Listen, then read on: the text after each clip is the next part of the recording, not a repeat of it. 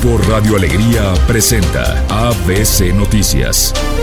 Información local. ¿Qué tal? Muy buenas tardes, esta es la información. Como parte del inicio de las campañas electorales este 1 de marzo, puntualmente por la carrera rumbo al Senado, Luis Donaldo Colosio y Marta Herrera abrieron actividades a las 7 de la mañana, arropados por alrededor de 500 simpatizantes, militantes y funcionarios estatales. Ambos políticos que integran la fórmula de Movimiento Ciudadano para el Senado dieron su mensaje en un evento realizado simbólicamente en la Puerta Verde para simbolizar los puentes que buscan tender con la ciudadanía. Luis Donaldo Colosio señaló que han fallado en la misión de tener puentes porque hay quienes han fomentado la brecha de dividir a los mexicanos y que en este punto la ciudadanía debe decidir el rumbo que llevará México al criticar la dinámica tóxica que lleva el país. Añadió que el crecimiento de la violencia por falta de educación, salud y empleo, además de oportunidades para su gente, y destacó el trabajo de Marta Herrera para apoyar a la ciudadanía y que juntos iniciarán una etapa para buscar la reconstrucción y esperanza.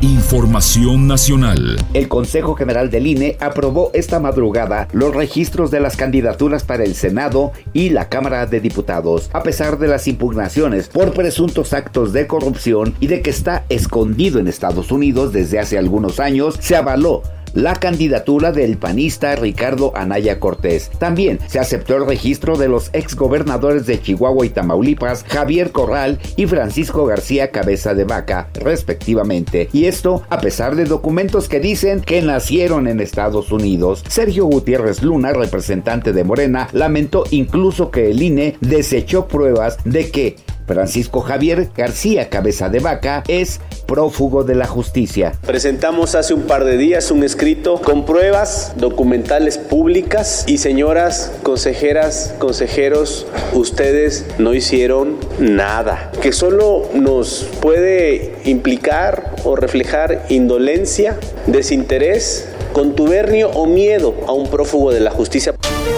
Deportes. El Feyenoord se impuso al Gunningham por marcador de 2 a 1 y avanzó a la final de la Copa de Países Bajos sin la participación del mexicano Santiago Jiménez. El delantero tricolor no jugó en este cotejo a raíz de una acumulación de tarjetas amarillas, lo cual derivó la suspensión. Sin embargo, su equipo logró sobreponerse y consiguió el boleto para disputar por el título. El Gunningham comenzó ganando el cotejo al minuto 31 tras una anotación de Laros Duarte. Ese resultado parcial perduró hasta la segunda mitad cuando los de Rotterdam respondieron al minuto 61 con el gol de David Hacko y sobre el final se dio el tanto del triunfo para el equipo de Jiménez.